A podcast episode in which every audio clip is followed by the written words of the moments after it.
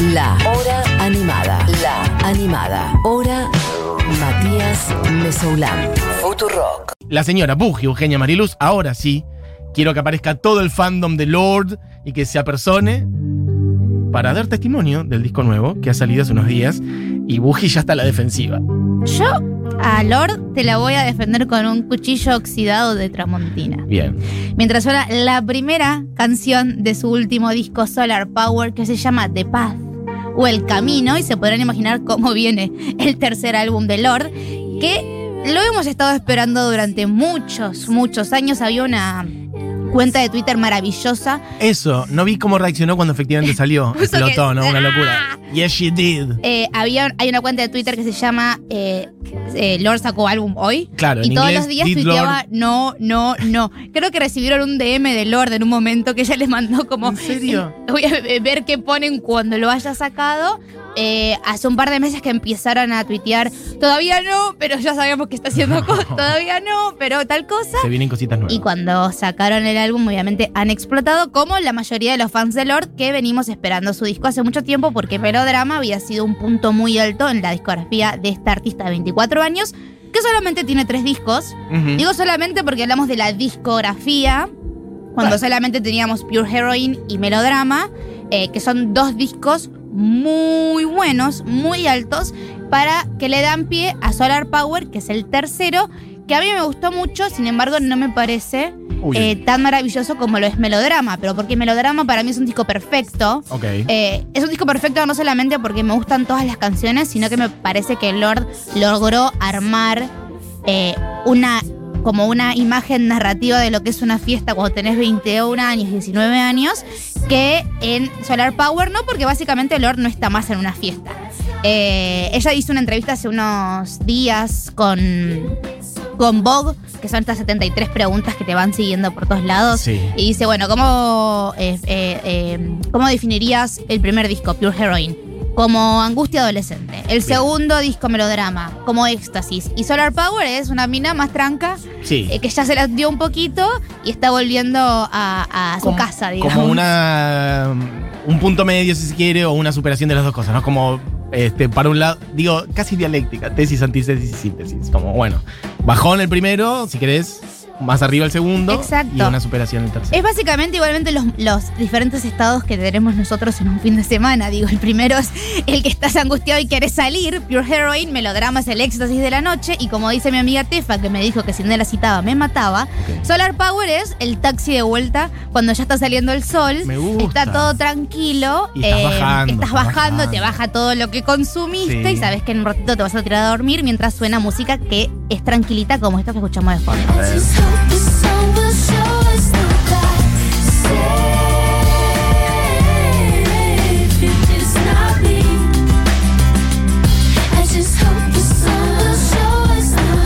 Estás viendo en el taxi, volviendo a tu casa, el sol está saliendo, vos te estás bajando una botella de agua mineral. Ah, me asusté. Eh, no, no, ya ya estamos, estás tra- bajando, estamos estás tranquilas acá. acomodando, tranquila, superadísima, reina. Ya estamos tranquilas acá, porque Bien. hay que tener en cuenta que Lord empezó a trabajar en este disco más o menos después de su última gira, que fue la del 2017 de Melodrama, que en 2018 la trae al país, que estuvo de gira durante muchísimo, muchísimo tiempo. eh, y volvió a su casa en Nueva Zelanda, porque ella es de Nueva Zelanda, borró todas sus redes sociales, hizo lo que se llama un detox digital, Ok. o sea que salió de Twitter, salió de Instagram, eh, también hizo cosas como bajarle el brillo a la pantalla para no pasar tanto tiempo con el celular. em, Me parece bien. y, y se, se concentró en estar con sus allegados y sus familiares en la playa. Y voy a. ¿Eso voy- durante cuánto tiempo? y Este desde detox? 2018 hasta. Ah, un 2019. largo rato. Un Estuvo par ahí de como- años como de ostracismo guardada. y- guardadísima, no se la veía en ningún O sea, con Melodrama, por ejemplo, ella eh, había estado de joda con Lina Dunham, había estado de joda con Taylor Swift, había estado de joda con eh, eh, celebrities eh, yankees. Sí. Y en esta se volvió a su casa, estuvo con su perra que lamentablemente se murió y esa la puso muy mal, estuvo con su familia, con sus amigos neozelandeses. eh, y voy a levantar la bandera diciendo, es una persona que tiene la oportunidad de poder guardarse durante dos años, porque es una persona haces. muy exitosa Sí, y muy privilegiada, porque es una persona que desde que tiene 17 años lo único que hace es generar dinero. Y para mí eso también se nota en este disco que sacó. Escúchame, eh, tengo una pregunta de interpretación Sí, claro. eh, casi psicológica sobre ella, porque Bueno. yo no sé mucho sobre ella, pero he visto dando vueltas por ahí como un run run a favor y en contra de como de ahora Lord está feliz, gente incluso enojada con Bueno, que está feliz, etc. eso iba a decir. Pero pará, te pregunto, porque vos me estás diciendo igual que el segundo disco era bastante de éxtasis, o sea, Lord no estaba eh, transmitiendo esa idea de felicidad en ese No, segundo era un disco. éxtasis, era un éxtasis Ah, era un post éxtasis, eh, pero medio, medio rota por dentro todavía. Era un éxtasis post, ruptura. Ok. Melodrama es un disco perfecto de una persona que se separa de la- su primer novio y hace todas las cosas que hace una persona joven apenas se separa. Se Joda, enamora de uno ok, nuevo, se toma una pastilla, hace todo lo Vos decís como que ahora está más en una cosa de equilibrio, como De- transmitiendo armonía. De, equilibrio y de lectura y de entender también en qué lugar de la vida está parada ella. Eh, porque repito, es una persona que desde que tiene 17 años, que lo único que hace es trabajar en el ambiente creativo. Lord nunca su vida levantó un guante. Eh, no, no, No, no, está bien. no es una persona que viene de otro pasado, digamos, y se hizo música en el medio, sino que es una persona que es muy joven, lo único que hace es trabajar eh, explotando su lado creativo. Pero además viene de una familia como muy acomodada, por ejemplo. Su madre es escritora, Ok. no, no son personas adineradas, pero sí son personas que la han cultivado artísticamente. Su Bien, mamá la es bancaron, poeta. la acompañaron, ok. Su mamá es Igual poeta es- y es- por eso las letras de Lord se nota mucho que hay como una como un estudio de literatura y un estudio de cómo escribir que para mí siempre el punto más alto de cualquier cosa que haga Lord no es la pata musical, sino es lo que ella está diciendo a través de las letras que va escribiendo. Ok. Hay que decir, vos decías antes esto de. Es fuerte decir la discografía con tres discos, pero a la vez. Bueno, tres discos a los 24 años es un montón. Es un montón. Y a la vez considerando en realidad eh, que, que arrancó tan joven, ¿no? El primer disco. 17. Sí, 16, 17, segundo a los 20 y ahora 24, ¿no? Como casi cuatro años eh, de diferencia cada uno. Sí, más o menos. El tema es lo temprano que arrancó. No, o sea, no, además no es que sacó un disco a los 16, 17 como había hecho Billie Eilish y pa- pasó un tiempo hasta que se Sí. hizo mega famosa porque No, Billie no, Eilish inmediatamente, tenía claro. Ocean Eyes y tardó uno o dos años en hacer el Sí, disco sí, que la catapultó. Ella con Royals al toque fue número uno, fue como que la agarraron y le metieron en un torbellino de, de éxito y música. David Bowie dijo que Lord era el futuro de la música, digo, ya medio que de esa no podés bajar, también me imagino que hay una presión muy grande de ella por entregar un material que esté a la altura de lo que sus fans y la industria musical espera de ella. Por eso las críticas para Solar Power fueron un poco fuertes, porque cuando vos venís de Pure Heroine y venís de melodramas que son tan buenos, Solar Power es bueno, pero no es excelente. Entonces, yo leí mucha gente diciendo que les parecía que era aburrido, que era muy monótono, que eran canciones muy similares. Ay, qué pesada la gente. Bueno, chicos, hagan un disco ustedes. Para mí esa gente medio que no termina de entender el personaje de Lord y además una cosa que me parece que hay que festejar, que es algo que también le criticaron a Billie Eilish, que es que sus materiales cuando ellos estaban tristes eran mejores porque de última venían con una carga emotiva más fuerte, pero también dejemos a la gente estar bien feliz, tranquila sí. y no deprimida, ¿no? Como no, no busquemos la depresión en los otros simplemente para que la obra nos llegue a nosotros.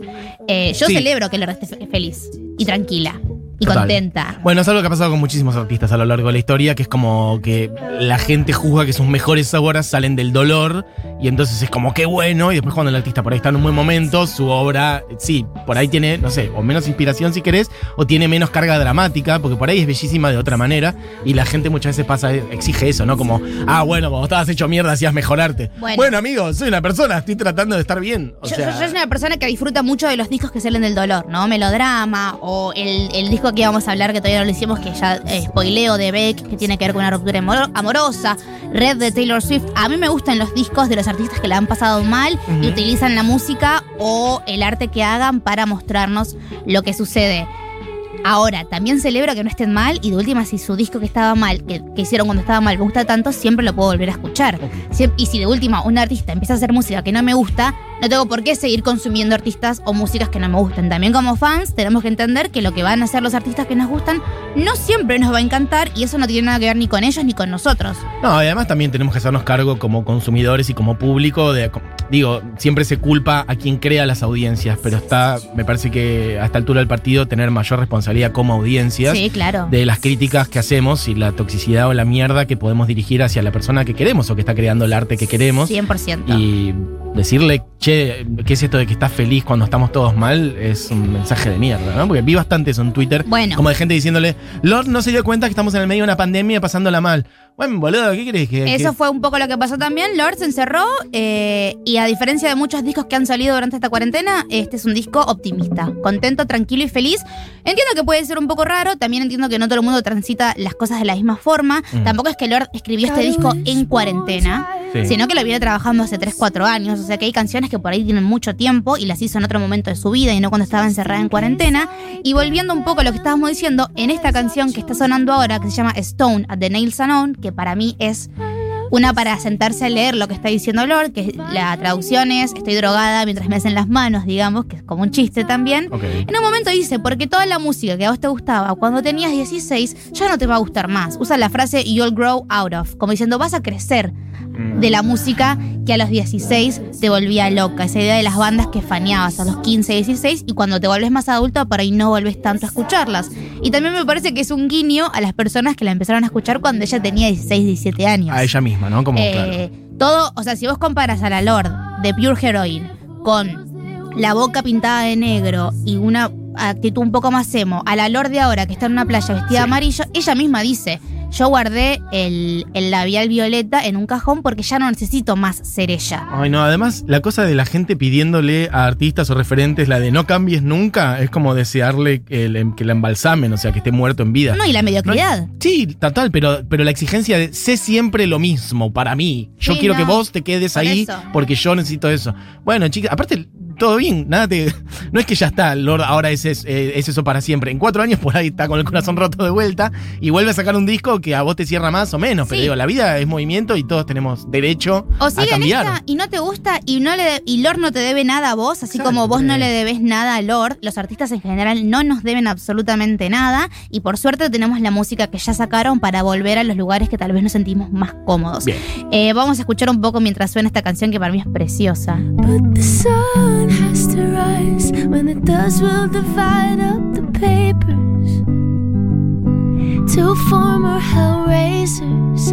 I'm still crazy for you, babe. Well, my heart blood's been burning for so many summers now. It's time to cool it down. Wherever that. Lo que dice acá que es el, estres- el, el preestribillo es que su sangre básicamente estuvo quemándose durante demasiados veranos. Es momento de calmarse un poco. Entonces, me parece que también viene por el lado de que ella no quiere ser esta estrella pop que la gente quiere que ella sea. Hay mujeres o artistas que sí están dispuestas a tomar el lugar de la reina del pop. Y Lorde está más como, mira, yo quiero hacer música, leer libros, eh, estar en la playa, fumarme un porro y pasarla bien con mis amigas. Si en el medio yo hago música que te gusta, te interpela y la escuchás, bárbaro. Si no, yo no voy a ser tu popstar, eh, que también me parece que es muy sincero.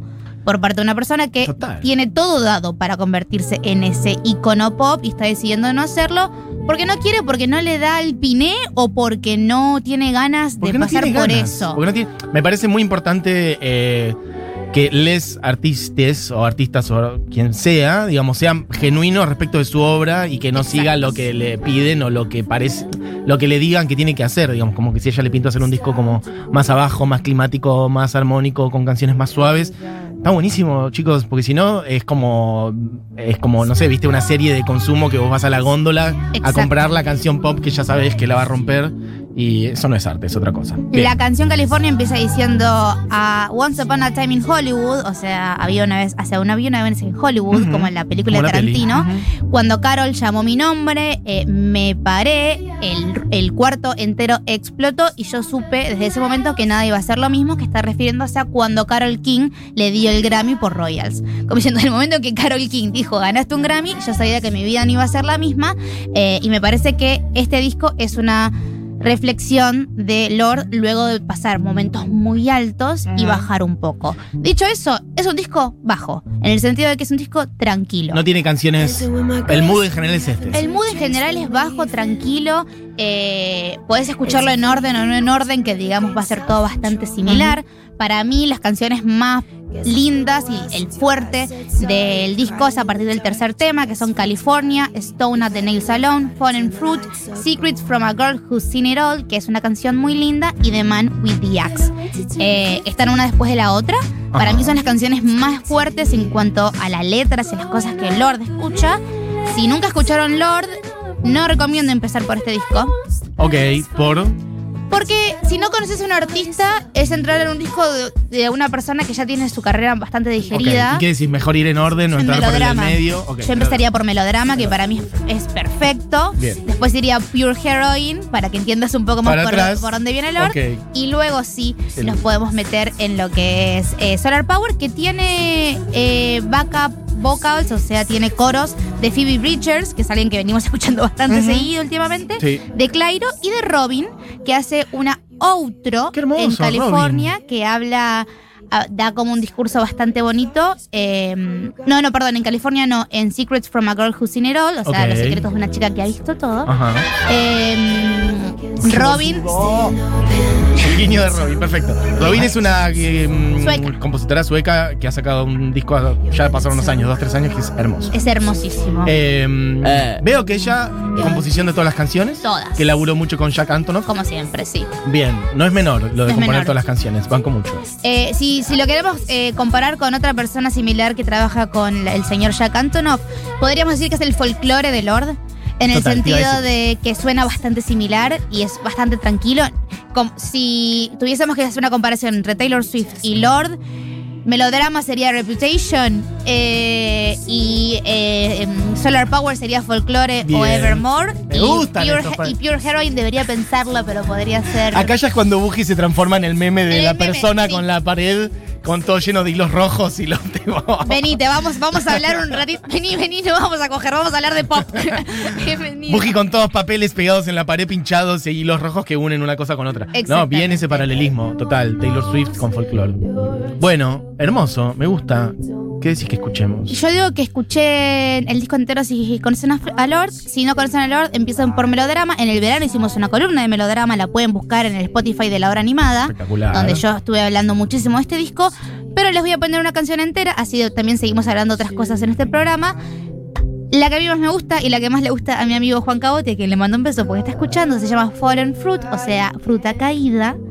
Y pueden escucharla ahora un ratito. Es tranquilita, así que eh, sébense un mate y acaricien el gato. Y vos decís que vendrá Lord de Argentina y vas a estar ahí en primera fila. Dios te oiga. Ahora, escúchame, cuando vino la vez pasada estuviste. Decime algo de ese show mínimamente. Fue hermoso, perfecto, maravilloso, increíble, fantástico, La hermoso. apoteosis total. Eh, ¿En dónde fue? en Jeva, un personaje. Ah, y ella tenía puesto un vestido tornasolado y fue mágico. Y acompañada, por ejemplo, de. Bailarines, banda, cosas hermosas. Terminó tocando Green Light y todavía no se había eh, aprobado la ley del aborto. Entonces todo el mundo estaba con sus pañuelos y ella los Ay, agarraba.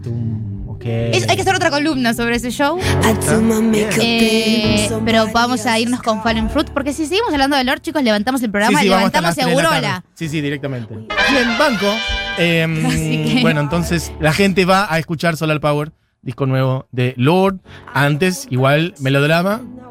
Y, Eh, Pure Heroine, y Pure después Heroine. vamos con Solar Power. Perfecto. Les dejo esta canción a ver si les gusta y si no les gusta, está todo bien. Lord no les debe nada y ustedes no le deben nada a Lord. Bueno, Buji, cuchillera.